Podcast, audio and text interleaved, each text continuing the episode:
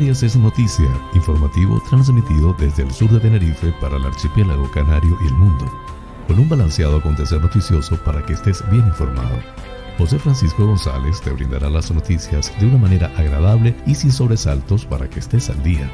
Canarias es noticia porque la información es poder. Hoy es martes 8 de febrero del 2022. Distinguidos espectadores, sean todos bienvenidos a este espacio informativo transmitido desde el sur de la isla de Tenerife por MDQ Radio Tenerife 107.6 FM en el dial a las 7 y a las 18 hora Canarias y en streaming por todas sus redes sociales. Desde el norte de la isla, específicamente ICOT de los Vinos, transmite Tenerife VIP a través de la website www.tenerifevipradio.com emite el noticiero a las 8 y a las 20 horas. Canarias es noticia con las informaciones más importantes del archipiélago canario, nacionales de España e internacionales. Soy José Francisco González y estoy muy complacido de llevarles este formato, intentando les resulte balanceado, neutro y agradable, a pesar del convulso mundo en que vivimos. Dicho esto, manos a la obra.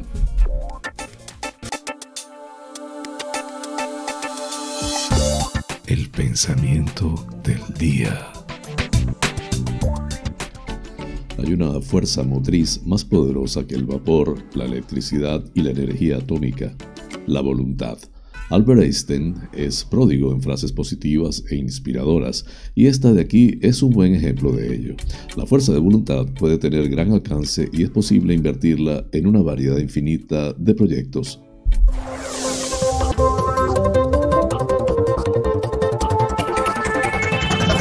Más informativo Titulares del día. Canarias suplica en 2021 la ejecución inicial presupuestada del plan Reactiva, que pasa de 1 de 1.540 a 13.130 millones. La economía canaria creció un 6,1% en 2021 frente al 5% del conjunto de España. El gobierno insular convoca ayudas de 5,5 millones para los productores de tomate de invierno. Función Pública del Archipiélago ralentiza el concurso de traslados de 13.500 funcionarios. La convocatoria se publicó en junio de 2021. La Gomera. El Cabildo informa de cortes intermitentes en la carretera GM2 en su salida desde San Sebastián. El Ballet de Moscú recala en La Gomera el próximo mes de abril con el espectáculo El Lago de los Cisnes. La Palma. Barrovento dispondrá de más de 500.000 pipas de agua en la laguna para el riego de medianías en verano. La Villa de Grafía en La Palma contará con un nuevo recurso turístico, el mirador de Iscahuán. La Federación Turística de Lanzarote lamenta que el gobierno central siga limitando la entrada de niños británicos. Rescatada una ciclista holandesa que sufrió una caída en el barranco de los conejos en Lanzarote. Éxito en la primera ruta botánica de Fuerteventura. Fomento de ahorro energético en los centros educativos de Fuerteventura. Los profesionales del Hospital Dr. Negrín en Gran Canaria realizaron en 2021 un total de 672.894 consultas. Sebastián Franquis, único candidato a la Secretaría General del PSOE en Gran Canaria. La Universidad de Las Palmas de Gran Canaria y la patronal CCC, CCE colaboran para acercar enseñanza y mercado laboral. Los rodajes en Tenerife hacen récord, 58 millones y 190 producciones en el año 2021. Santa Cruz de Tenerife, la Fundación Caja Canarias estrena el programa La Hora del Cuento. FEPECO pide a Noemí Santana, consejera de Podemos en el gobierno de Canarias, el apoyo al tren del sur de Tenerife, como hacen con el tren de Gran Canaria. Nacionales, el gobierno propondrá subir el salario mínimo interprofesional hasta 1.000 euros y aprobarlo antes de que acabe febrero. El Consejo Interterritorial acuerda el fin de la mascarilla en la calle desde el próximo jueves.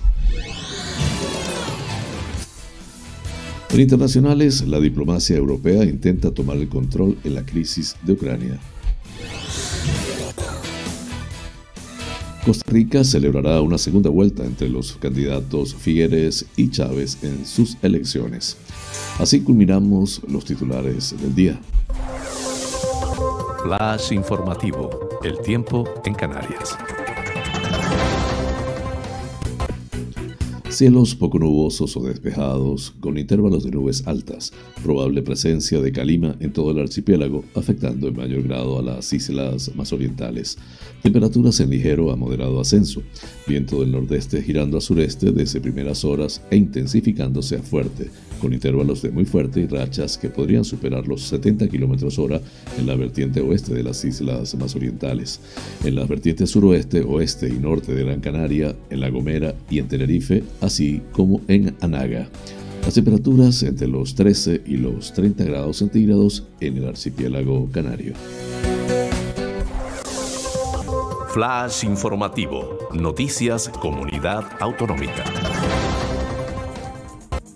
El presidente de Canarias, Ángel Víctor Torres, se reunió la mañana de ayer lunes con los integrantes de la Comisión de Seguimiento del Plan Reactiva Canarias en la sede de Presidencia de Santa Cruz de Tenerife y en la rueda de prensa posterior resaltó que durante el año 2021, el último cerrado, el Ejecutivo Autonómico ha logrado duplicar el presupuesto inicial de esta iniciativa clave para la recuperación económica y social de las islas tras los efectos de la pandemia de COVID-19, al pasarse de los 1.540 millones de euros previstos de forma inicial a los 13.130 finalmente invertidos.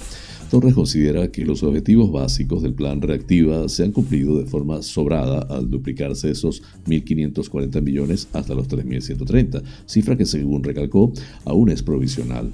El presidente destaca el gran esfuerzo hecho en la sanidad y la educación públicas, en el apoyo a las personas más vulnerables, en la creación de empleo, en el reimpulso de la actividad económica y en la agilización administrativa pública sobre la financiación con el mecanismo de recuperación y resiliencia de la Unión Europea, financiados con fondos Next Generation de proyectos privados concebidos para el desarrollo de las islas, el jefe del Ejecutivo Regional indicó que se han impulsado desde Canarias planes que suman una inversión de 1.193 millones de euros en sectores como el audiovisual, la tecnología digital el turismo, la renovación de los puertos, el sector primario, la economía azul y la aeronáutica.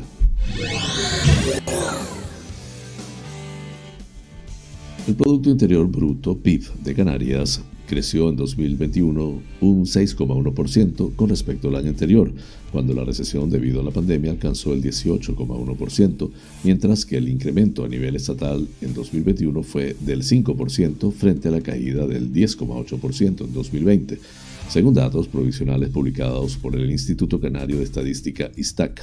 En un comunicado, el vicepresidente y consejero de Hacienda de la Comunidad Autónoma, Román Rodríguez, ha dicho que esta subida constata la importante reactivación de los sectores productivos del archipiélago, especialmente durante el cuarto trimestre del año. Precisamente en este periodo, el PIB canario registró un incremento del 9,7% frente al 5,2% anotado por el Estado, ha detallado el vicepresidente quien ha valorado la importante reducción del desempleo y el notable incremento de las afiliaciones a la seguridad social. Si el mercado laboral se dinamiza y al mismo tiempo los ingresos tributarios experimentan una mejoría, como también ha ocurrido, nos encontramos ante una prueba irrefutable de que la economía canaria vuelve a recobrar el pulso, ha aseverado Rodríguez. El incremento del PIB registrado en 2021, abundado el vicepresidente, se ha producido incluso a pesar de la incidencia de la quinta ola de la COVID-19 y el inicio de la sexta del año pasado, contingencias lógicamente imprevisibles cuando se efectuó el pronóstico de evolución de la economía en Canarias. De acuerdo con los datos publicados por el ISTAC, el mejor trimestre del año fue el segundo, cuando la economía canaria experimentó un incremento del 26,2% frente al 17,7% a nivel nacional. El ritmo de crecimiento se atenuó el tercer trimestre con un 7,6% de aumento, el 3,4% a nivel nacional y repuntó el último hasta el 9,7%. Todos los sectores han experimentado crecimientos durante el cuarto trimestre del año, salvo la construcción, que decreció un 1,5%. El gobierno ha destacado en ese apartado el sector servicios con un aumento del 11,5%, seguido de la agricultura 4,5% y la industria 4%.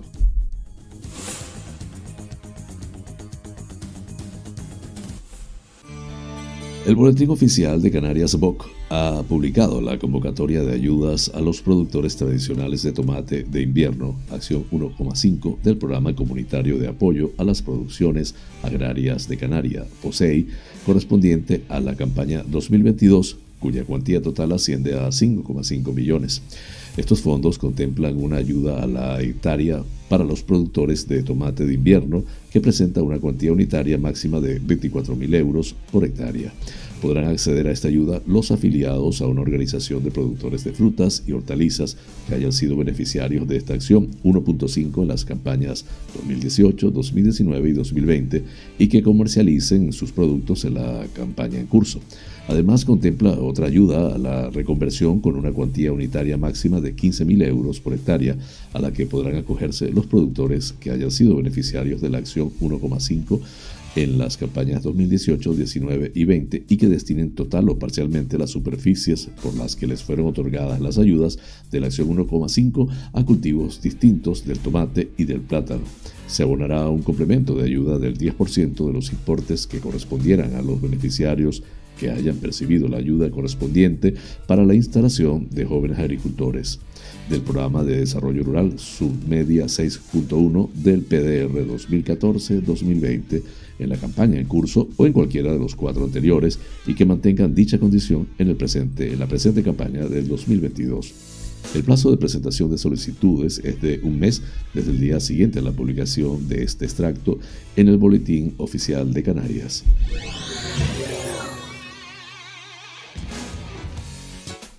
Unos 13.500 funcionarios de carreteras de la Administración General de la Comunidad Autónoma participan en el mayor concurso de traslados que convoca la Dirección General de Función Pública después de 14 años sin hacerlo. Sin embargo, los retrasos y la semiparálisis de la Administración están alterando el calendario inicialmente previsto ya que la Comisión de Valoración que tiene que resolver las peticiones que se han realizado por parte de los empleados públicos no está cumpliendo con los plazos que se habían marcado.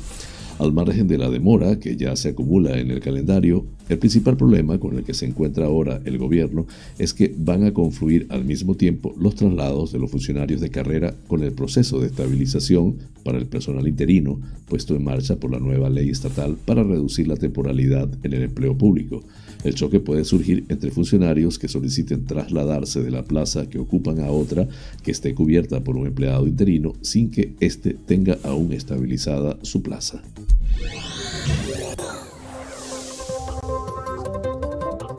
Flash informativo, La Gomera. El Cabildo de La Gomera informa de cortes de carácter intermitente en la carretera GM2 desde el lunes 7 de febrero hasta el próximo martes día 15. La vía se verá interrumpida en horario nocturno de 22 horas a 6 horas en días laborales o laborables en el tramo desde la rotonda de la gasolinera situada en la avenida Quinto Centenario hasta el acceso al centro sociosanitario.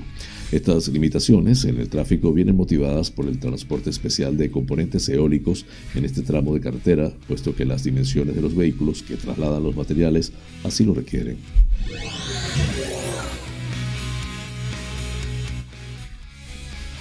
Ballet de Moscú recala en La Gomera el próximo mes de abril con el espectáculo El Lago de los Cisnes. La famosa compañía de ballet internacional ofrecerá el sábado 23 de abril dos funciones a las 18 y 22 horas en el Auditorio Insular. Esta actuación se encuentra enmarcada en la programación dedicada al Día del Libro que el Cabildo de La Gomera ha preparado para este año, bajo la dirección de Timur Faisiev, con música de Piotr Illich Tchaikovsky y coreografía de Marius Petipa y Lev Ivanov. El lago de los cisnes se compone de cuatro actos. El jardín del castillo del príncipe Sigifrido, la orilla del lago, el castillo del príncipe y la orilla del lago, que desarrollan la historia de una de las obras maestras del ballet clásico a nivel mundial. La duración del espectáculo es de 2 horas y 10 minutos, fragmentada en dos partes. El Ballet de Moscú es una de las mayores compañías de ballet del mundo, de gran internacionalidad y reconocido prestigio, con una trayectoria de más de 25 años que avalan su excelencia y que le han permitido desarrollar numerosas giras por Japón, Inglaterra, España, Irlanda, Alemania, Tailandia y Suiza, entre otros países. En el año 2003 recibió de su país el diploma honorífico por el esfuerzo realizado por toda la compañía al llegar a las mil representaciones. Las entradas para las sesiones se pueden adquirir a través de www.4tickets.es Vale de Moscú. El precio ronda entre los 28 y los 45 euros, dependiendo del tipo de entrada, con descuentos para grupos de más de 12 personas, entidades, familias y alumnado de escuelas de danza. Flash informativo, La Palma. El Ayuntamiento de Barlovento, la Unión de Canales y el Consejo Insular de Aguas han llegado a un acuerdo por el cual la entidad municipal dispondrá de 500.000 pipas de agua, unos 250.000 metros cúbicos, embalsadas en la laguna para el riego durante los meses de verano, informa en una nota de prensa. Jacob Quadri, alcalde del municipio, señala que ante la situación hídrica actual es conveniente ser eh, previsores, ya que de momento no ha entrado agua en la laguna y debemos disponer de una reserva de este importante recurso para poder garantizar la tranquilidad de nuestros agricultores. Desde el consistorio se apunta en la nota, encargados de asumir la distribución del agua en las medianías del municipio, llevan años trabajando en la mejora de la aprovechamiento de los recursos hídricos ante el aumento de demanda de cultivos como los de flor cortada y aguacate. En esta línea, el Ayuntamiento de Barlovento ha instalado y puesto en funcionamiento tres depósitos reguladores para captar agua de las galerías bajas y no depender exclusivamente del agua de riego de la laguna. Con estos depósitos y el reciente acuerdo, estiman pasar un verano libre de inconvenientes en esta materia.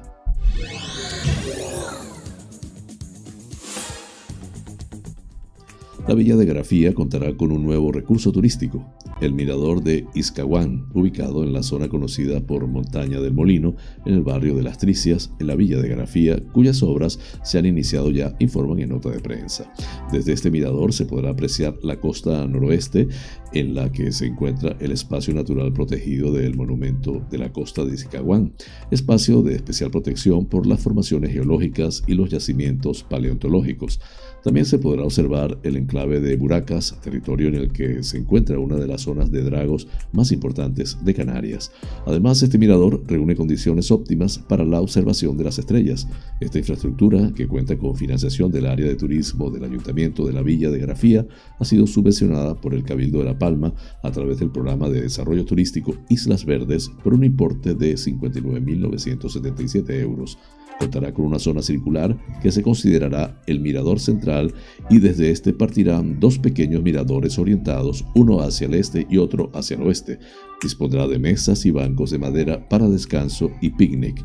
Vanessa Pérez, concejal delegada de Turismo, apuesta por la creación de nuevos espacios que atraigan visitantes al municipio y considera que este mirador aumentará el número de visitantes a este enclave de especial belleza ubicado en el barrio de Las Tricias y que ya cuenta con el Museo de Interpretación del Gofio Migo, además del Sendero de Buracas y numerosos grabados rupestres. Flash informativo, Lanzarote. La ONG Emerland ha rescatado la mañana de ayer a una mujer holandesa de 46 años que sufrió una caída en altura cuando iba en bici en el barranco de los conejos en La Graciosa. Tras ser avisados por la sala del 112 recibiendo el aviso de una posible caída, los efectivos de la ONG se personaron en el lugar del accidente. Una vez allí se encontraron a la paciente en posición fetal, consciente y con un fuerte trauma en la región frontal derecha de la cabeza. Además añaden desde Que la mujer sufría dolor en la región glútea superior de la espalda en la zona lumbar, aclaran. Tras inmovilizarla, esperaron a la extracción de la herida que fue efectuada por el helicóptero de rescate del GES.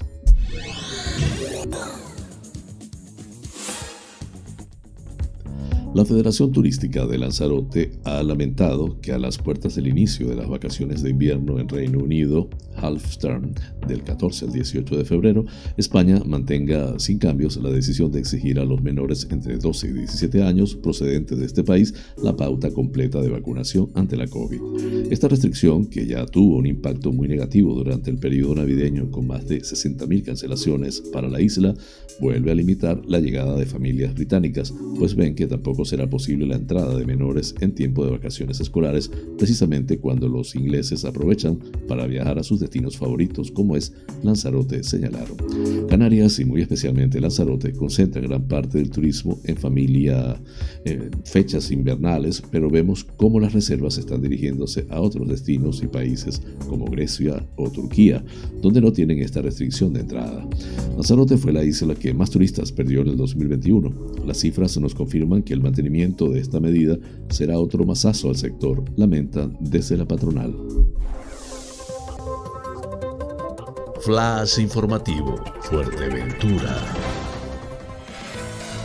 Las rutas de senderismo para conocer la riqueza botánica de Fuerteventura, iniciadas este fin de semana y organizadas por la Fundación Chequipa y Oasis Wildlife, en colaboración con la Consejería de Educación y Juventud del Cabildo de la isla, han sido un éxito de asistencia e interés por parte de los majoreros. Más de medio centenar de personas han realizado la primera de las tres rutas previstas, en las que 180 inscritos han tenido que quedar en lista de espera debido a la gran cantidad de solicitudes. Bajo el nombre Rompiendo la Ceguera Botánica, esta iniciativa gratuita tiene como principal objetivo poner en valor la botánica de Canarias y acercar la naturaleza a todos aquellos que quieran conocer la biodiversidad de la Fuerteventura y las amenazas a las que se enfrentan sus especies. Los asistentes han podido conocer los secretos de las distintas especies de flora autóctona de la mano del doctor Stefan Scholz, autor de la guía Desierto Florido, el primer catálogo que recoge todas las especies de flora existentes en Fuerteventura. El profesor Stefan Scholz, director técnico de Oasis Botanic, el jardín botánico de Oasis Wildlife, lleva una vida estudiando la flora de Fuerteventura. Doctor en biología, ha dedicado su vida profesional y personal al estudio y al fomento de la conservación del patrimonio natural de la isla.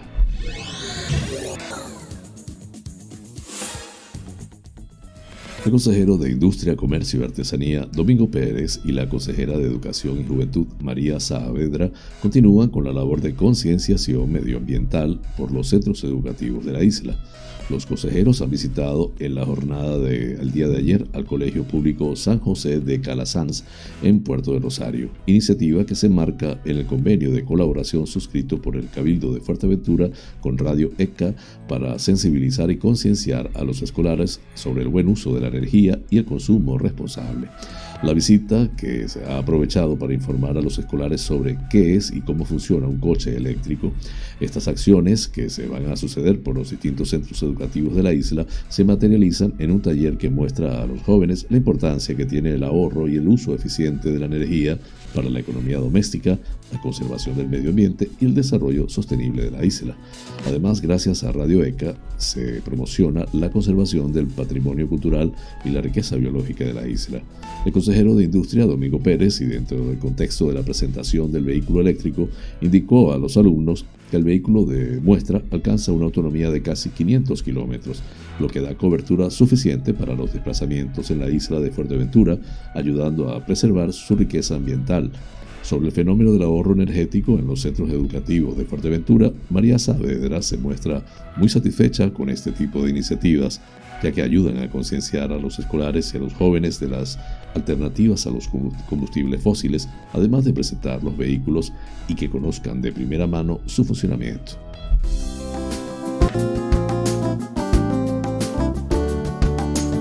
Vida sana. Hoy les voy a hablar de la guanábana, la guanábana, al igual que muchas otras plantas, tiene propiedades que son beneficiosas para la salud. Algunas de estas propiedades han sido objeto de estudio por muchos investigadores y muchas otras siguen en proceso de evaluación. Entre los beneficios, contiene sustancias que hacen que el cuerpo humano se mantenga en forma, fortaleciendo así el sistema inmunológico. Previene enfermedades virales o infecciosas, un beneficio atribuido principalmente a la cantidad de vitamina C que contiene, unos 20 miligramos por cada 100 gramos de porción comestible. Además, esta vitamina provoca que el guanábano sea un potente antioxidante. Los antioxidantes presentes en la fruta y los demás componentes favorecen la eliminación de toxinas y desechos, protegiendo el hígado y la vesícula biliar. Su riqueza en calcio, 14 miligramos, ayuda al mantenimiento óseo y dental. Y no solo es cuestión de calcio, ya que el aporte de fósforo también tiene efecto en el tejido óseo. Finalmente, cabe señalar que la guanábana es un excelente energizante gracias a su contenido de vitaminas B, unas vitaminas que son esenciales para los nervios y su función. Breve pausa, ya regreso con ustedes. Este programa es presentado por fina cortesía de los siguientes sponsors. Bar Restaurante Loco, un oasis en el centro de San Isidro. Cocina tradicional y fusión, especialidad en arroces y paellas, carnes a la brasa, pescados frescos, pastas y pizzas, ricos postres caseros y unas ensaladas de antología. Disponemos de una terraza interior chill out de 120 metros para que disfrutes de nuestra vibrante coctelería en un confortable ambiente muy acogedor. Atendemos celebraciones familiares, bautizos, bodas, comuniones, cumples, divorcios, en fin, bar-restaurante. Loco, un oasis en San Isidro. Calle Saltadero, número 7, San Isidro. Teléfono 922 36 7986.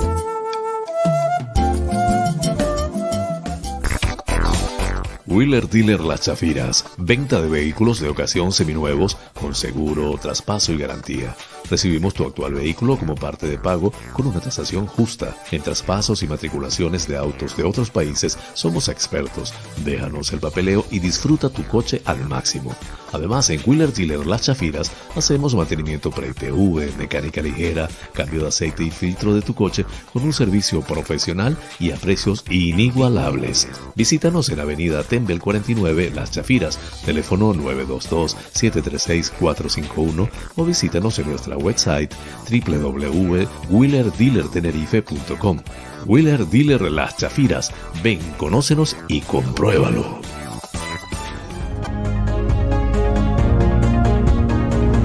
En Somos Buena Vida celebramos nuestro segundo aniversario con la plataforma de cursos y talleres holísticos más grande de habla hispana. Actualmente en más de 50 países hemos formado a unos 19.000 estudiantes. Nuestra misión es ayudarte a trascender, a que encuentres tu mejor versión, a que busques tu lugar en el mundo y dejes huella por donde quiera que camines. Para que esta misión se cumpla, toda la plataforma se encuentra a tu alcance por una sola cuota mensual. Más de 100 opciones de estudio a tu disposición, configuraciones familiares, biodecodificación, programación neurolingüística, coaching, training de vida, inteligencia emocional, hipnosis ericksoniana, trance generativo, meditación, geometría sagrada, flores de Bach, aromaterapia, tarot y mucho más. Contáctanos por la website somosbuenavida.com.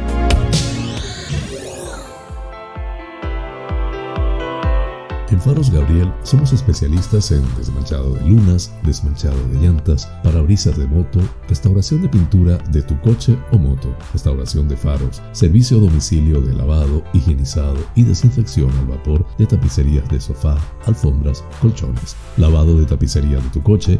Estamos en el centro comercial Tu Trébol, Los Olivos, ADG. Pide tu cita al 602-431-296. Faros Gabriel, seriedad y satisfacción garantizada. Tal día como hoy, es Femérides. Julio Verne nació el 8 de febrero de 1828 en Nantes, Francia. Fue un prolífico escritor cuyas obras sentaron muchas de las bases de la ciencia ficción moderna. Entre las más famosas están Viaje al centro de la Tierra, 20.000 leguas de viaje submarino y La vuelta al mundo en 80 días. En sus inicios, Julio Verne empezó escribiendo teatro y, aunque su padre lo envió a París para que estudiara derecho como él, estaba claro que eso no era lo suyo. Escribió varias obras teatrales, así como cuentos y ensayos científicos para la revista Musée des Familles.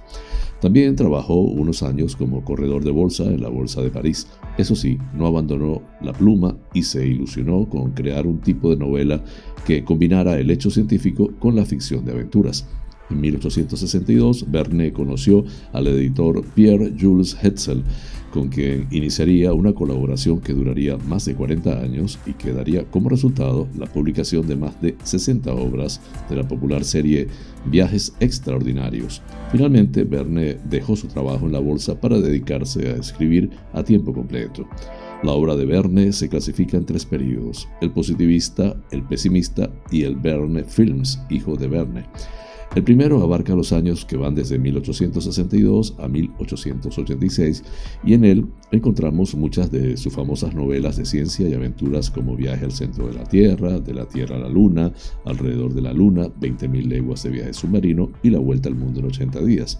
Fue en estos años cuando obtuvo fama a nivel mundial y amasó una modesta fortuna. El periodo pesimista arranca en 1886 y llega hasta 1905, año de su muerte. En esta etapa, el escritor cambió su temática de exploraciones y descubrimientos por otra que giraba en torno a los peligros de la tecnología. Este cambio de paradigma coincide con varios acontecimientos desafortunados en la vida de Verne. También cada vez que tenía más problemas con su hijo rebelde Michael, atravesó por dificultades económicas, su madre y Hetzel fallecieron y un sobrino con problemas mentales le disparó en la pierna dejándole parcialmente lisiado. Obras de este periodo son La compra del Polo Norte, La isla de la hélice, Frente a la bandera y Maestro del Mundo. El último periodo, que se inicia cuando Verne ya ha fallecido en 1905 hasta 1919, se caracteriza por la publicación de sus obras póstumas. Entre ellas se encuentra El Volcán de Oro, La Agencia de Viajes Thomson, La Casa del Meteoro de Oro, El Piloto del Danubio, Los Supervivientes del Jonathan, El Secreto de Wilson Storitz, Ayer y Mañana, una colección de cuentos y La Misión de Barsac. Se supone que su hijo Michael Michel solo las editó, pero los investigadores llegaron a la conclusión de que las había modificado sustancialmente, pues diferían de los manuscritos originales. Flash informativo, provincia Las Palmas de Gran Canaria.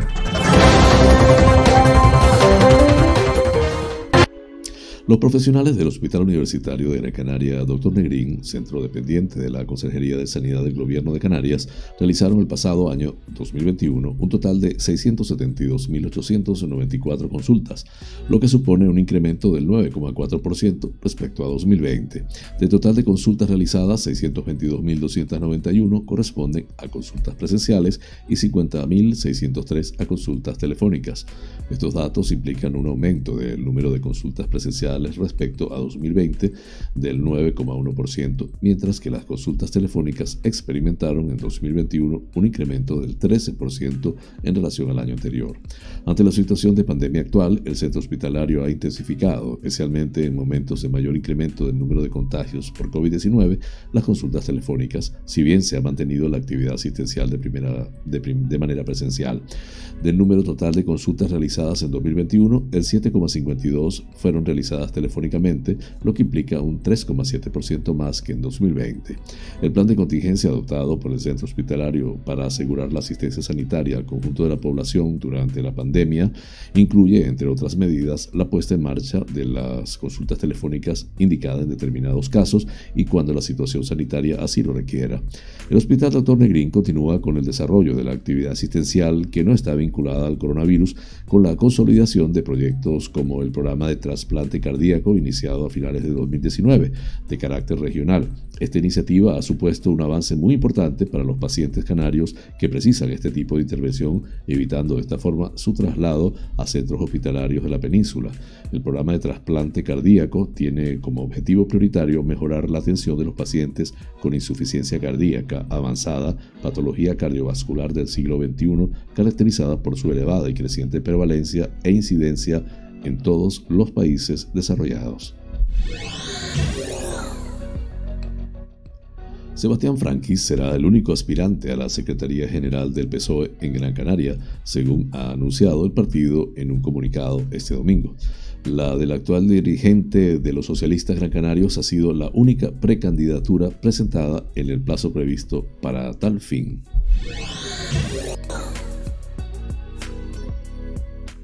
La Universidad de Las Palmas de Gran Canaria y la patronal de la provincia colaborarán con el fin de acercar enseñanza y mercado laboral en virtud de un convenio pionero en España que han suscrito este lunes amoldar a las necesidades reales del tejido productivo las titulaciones de, las, de la institución académica, hacer posible la formación de empleados ya en activo que precisan actualizar o ampliar sus capacidades con programas específicos e impulsar el trasvase de conocimientos entre docentes, investigadores y empresas son los propósitos de este acuerdo.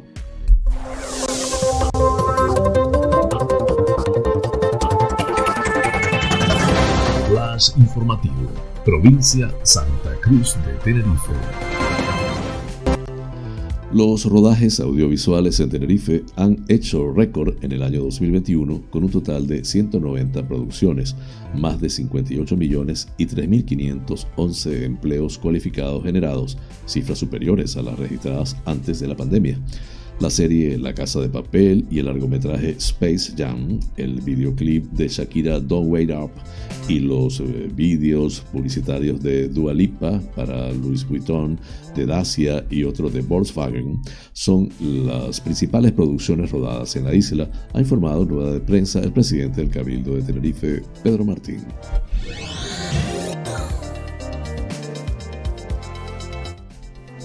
La Fundación Caja Canarias, dentro del programa didáctico a desarrollar a lo largo del presente ejercicio, ha incluido como una de sus principales novedades la actividad La Hora del Cuento, una propuesta que propone a las familias descubrir su biblioteca más cercana y disfrutar de un espacio mágico a través del cuento, las historias y la expresión plástica y corporal, fomentando a la vez la lectura.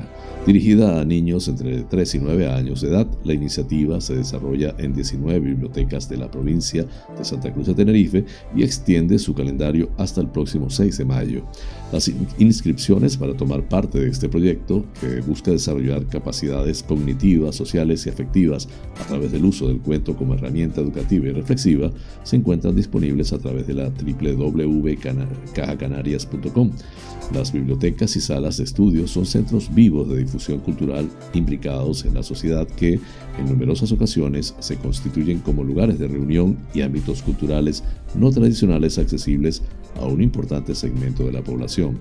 De este modo, se presentan como los espacios más adecuados para desarrollar una iniciativa que, en el caso de la hora del cuento Caja Canarias, se estructura en una pequeña ruta guiada por las instalaciones de la misma para reconocer o conocer su funcionamiento y cómo hacer uso del préstamo de libros, una sesión de cuentos a cargo del narrador oral Juan Carlos Toste y, finalmente, un taller de expresión plástica y corporal dirigido por la psicóloga Cataisa Torres. El calendario de actividades correspondiente a esta primera edición de la Hora del Cuento Caja Canarias dio comienzo el pasado viernes 4 de febrero en la Biblioteca Ernesto Rodríguez Abad de Los Hilos y se extenderá hasta el 6 de mayo, fecha de su clausura en la Biblioteca Municipal de San Sebastián de la Gomera. Las sesiones tienen una duración aproximadamente de una hora y media y se celebran los viernes por la tarde o los sábados en horario matinal.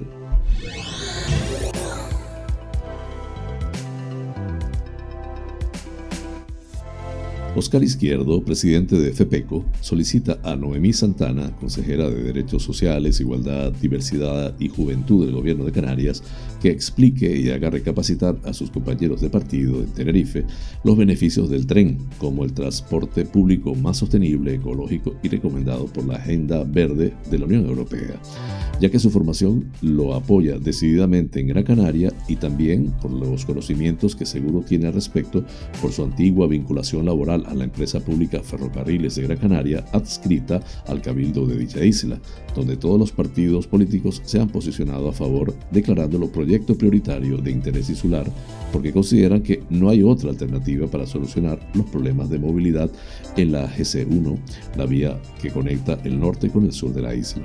Podemos defiende en la isla hermana el tren incondicionalmente, según sus dirigentes, porque es 100% sostenible, con emisiones cero, que va a transportarse con energías limpias y a trabajar con el hidrógeno. Mantienen que hay que avanzar en este tipo de transporte, el ferroviario, por ser eficiente y sostenible. Además conecta al aeropuerto donde hay una movilidad inmensa de personas y servirá para descongestionar la GC1. Dicen que es una infraestructura que va a mejorar la movilidad en la isla, señalando que no hay otra solución porque no se pueden hacer más carriles en la citada vía. Ratifican que la conectividad de Gran Canaria pasa por ese tren, manifestando a su vez que es una inversión importante, pero a largo plazo va a ser una solución eficiente y sostenible, recalcando que las alternativas a este proyecto no existen. El proyecto del tren del sur de Tenerife tiene las mismas características, contando con todos los avales medioambientales y parecidas peculiaridades técnicas de Gran Canaria, por lo que es incomprensible y no se sostiene la postura negacionista de Podemos en nuestra isla. Cuando decimos esto, enseguida dicen que estamos avivando el pleito insular. Eso es puro enredo, porque la verdad es que son precisamente ellos los que lo hacen al desigualar Canarias. Por eso sería conveniente para el equilibrio regional una posición unánime e igualitaria de los morados en las dos islas, porque si mantienen esa diferenciación pierden toda credibilidad, se posicionan como unos insularistas demagógicos, quedando señalados como traidores a Tenerife.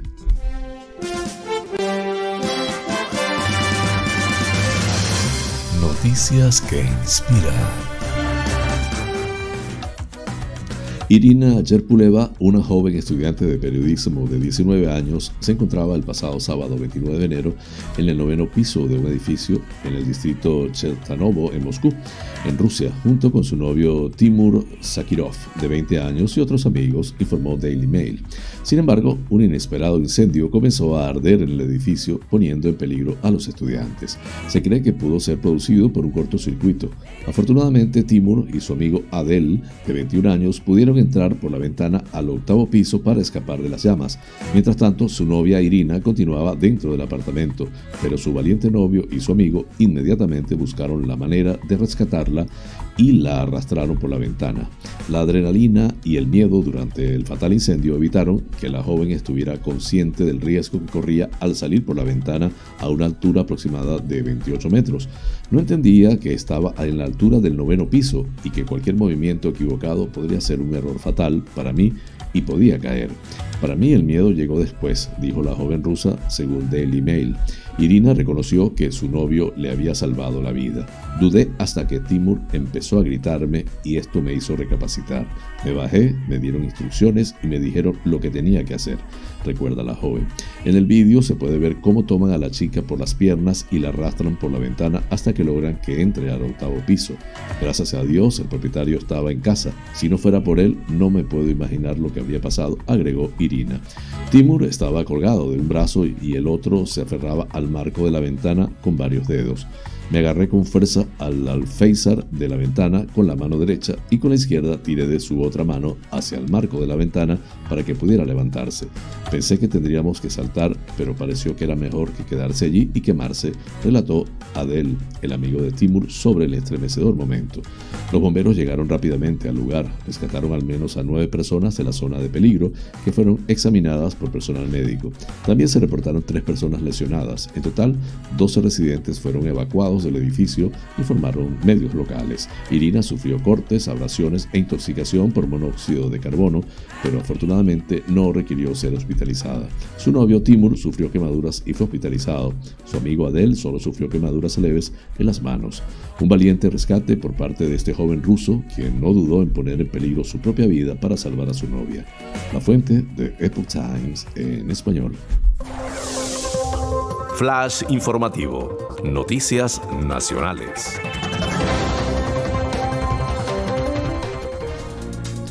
El gobierno, a través del Ministerio de Trabajo y Economía Social, ha puesto este lunes a los agentes sociales una subida del salario mínimo interprofesional hasta los 996 euros, según han informado los sindicatos y el propio Ejecutivo. Sin embargo, fuentes de trabajo sostienen que la propuesta que finalmente llegará al Consejo de Ministros alcanzará los mil euros, pese a que la vicepresidenta segunda y ministra de Trabajo y Economía Social, Yolanda Díaz, no ha confirmado públicamente esta cifra. Sindicatos, patronal y gobierno se han reunido en la mañana de ayer para negociar una nueva subida del SMI que el Ejecutivo espera aprobar antes de que concluya el mes. La reunión, que ha estado presidida por la propia ministra de Trabajo, Yolanda Díaz, ha sido una primera toma de contacto y ha concluido sin acuerdo. Gobierno y agentes sociales se han emplazado a un nuevo encuentro el próximo miércoles. Además, la subida se aplicaría de forma retroactiva a 1 de enero. Esto quiere decir que los trabajadores que cobren el SMI verían reflejada la cuantía actualizada a posteriori en sus nóminas de enero y febrero, pese a que en estos meses perciban la cantidad actualmente en vigor, que son 965 euros al mes en 14 pagas. La idea del Ejecutivo es aprobar el alza del SMI en Consejo de Ministros antes de que concluya febrero, un hito que, de producirse, ya supondría un retraso respecto a la hoja de ruta marcada por el gobierno que pretendía que la subida que se está negociando se hubiera producido en enero de este año. Para ello, el gobierno cuenta con dos consejos de ministros más antes de que concluya el mes después de la reunión de este miércoles.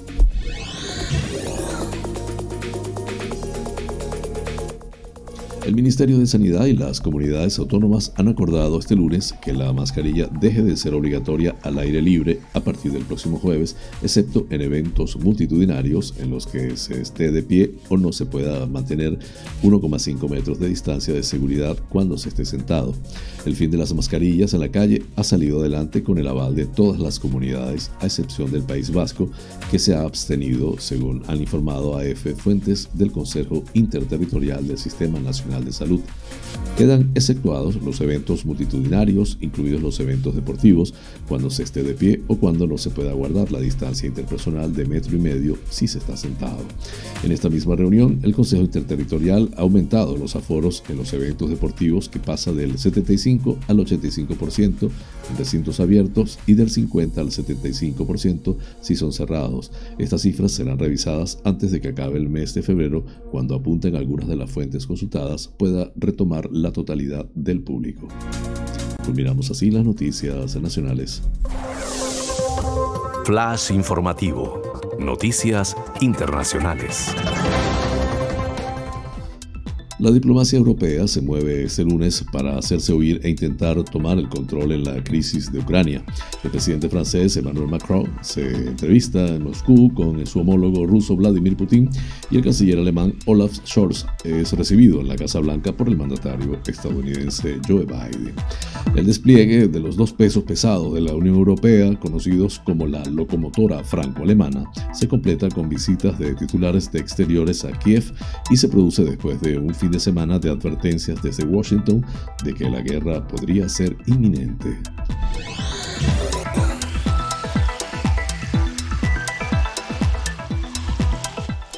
El candidato del Partido Liberación Nacional, PLN Centro Izquierda, a la presidencia de Costa Rica, José María Figueres, y el candidato del Partido Progreso Social Democrático de Centro, Rodrigo Chávez, se, enfrentarán en una segunda vuelta el próximo 3 de abril tras una primera ronda este domingo. Según la legislación electoral, para evitar la segunda vuelta, un candidato debe lograr un 40% de votos, pero ninguno de los candidatos ha obtenido este resultado. El expresidente de Costa Rica, Figueres, ha obtenido el 27,4% de los votos y Rodrigo Chávez, que ha sido la gran sorpresa de estas elecciones, tiene el 16,7%, con el 63% de las mesas escrutadas, según datos del Tribunal Supremo de Elecciones de Costa Rica, mientras que el evangélico Fabricio Alvarado del Partido Nueva República ha alcanzado el 15,4%. Cerca de 3,5 millones de costarricenses estaban habilitados este domingo para ejercer su derecho al sufragio en las 6.767 juntas receptoras de voto distribuidas en 2.152 centros de votación en todo el país, en un proceso que ha estado supervisado por observadores nacionales y extranjeros. De esta forma combinamos las noticias internacionales.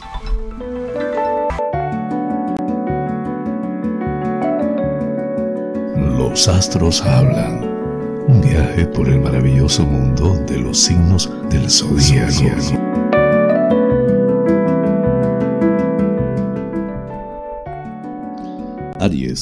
Ese pequeño paso que vas a dar hoy te va a suponer una gran alegría y una recuperación de tu fuerza interior y de tus ganas de seguir adelante con alegría y entusiasmo. Todo lo ves con una mirada más amable. Te reconcilias con muchas cosas.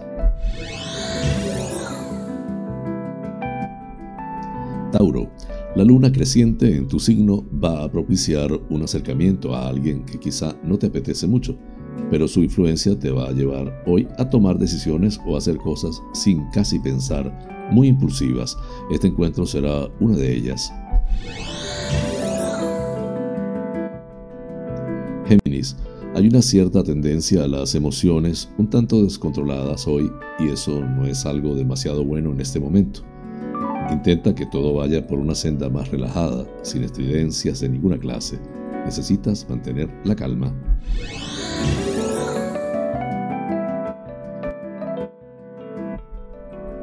Cáncer, hoy debes de tener las ideas claras antes de comunicárselas a alguien, para eso lo mejor es que las escribas. Así podrás pensar con una mayor perspectiva y centrarte en tus verdaderos deseos o intereses. Los detalles son importantes ahora.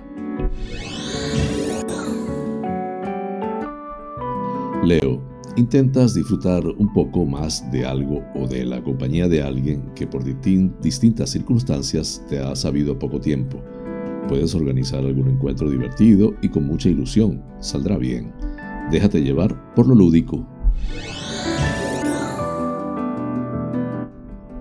Virgo, vas a estar bastante de acuerdo con una propuesta que te llega y que quizá tenga que ver con ampliar tus labores o la importancia de tu trabajo en tu grupo. Aprovechala, es importante, incluso aunque no signifique necesariamente dinero. Libra, no descartes que hoy pueda plantearse una situación bastante conflictiva porque no se van a aclarar todas las cosas según lo deseas y no debes forzar demasiado ciertos aspectos. Aguanta con calma hasta que pase la tormenta. Escorpio, será un buen día para solucionar un tema legal o de documentos, algo que estabas esperando hace tiempo y que ahora llega quizá más tarde de lo debido, pero al menos así harás ese frente. Debes pensar que, aunque no sea lo perfecto, está bien. Sagitario, no todo te parece hoy especialmente positivo, pero es cierto que no debes dejarte llevar por la melancolía ni por pensar que todo es siempre igual. Al contrario, la evolución no se detiene, todo cambia permanentemente. Capricornio, es inevitable que se produzca un aumento en los gastos que no vas a poder frenar. Tenderás a preocuparte demasiado y es muy posible que te plantees cambios drásticos en tu entorno habitual y en tus costumbres. Será algo duro. Acuario, si notas cierto desorden a tu alrededor, intenta escapar de él porque a pesar de que a veces te gusta, porque favorece tu espíritu más original y creativo, no será hoy lo ideal para desarrollar tus actividades.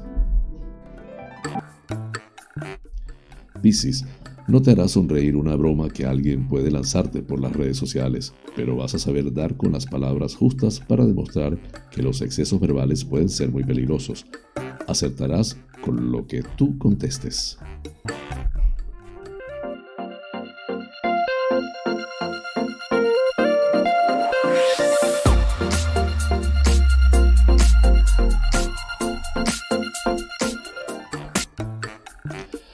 Amigas y amigos, hemos llegado al final del programa, deseando les haya resultado agradable. Realmente es un auténtico placer llegar a ustedes desde esta pequeña y hermosa isla de Tenerife, perteneciente a las Islas Afortunadas en el Océano Atlántico, hasta los sitios más recónditos del planeta. En muchos de esos lugares se encuentran espectadores canarios. Vaya hasta ellos y a todos en general con especial cariño este programa. Por mi parte, les invito para mañana a la misma hora y por el mismo lugar para encontrarnos con el acontecer de las Islas Canarias y del mundo. En la dirección, producción y presentación del informativo, quien tuvo el inmenso placer de acompañarles, José Francisco González, como siempre invitándoles a suscribirse a mi canal de YouTube Canarias es Noticia en Directo, dar un like, compartir si les parece y activar las notificaciones. Así pues, me despido con la eficaz frase, es mejor ocuparse que preocuparse. Hasta mañana.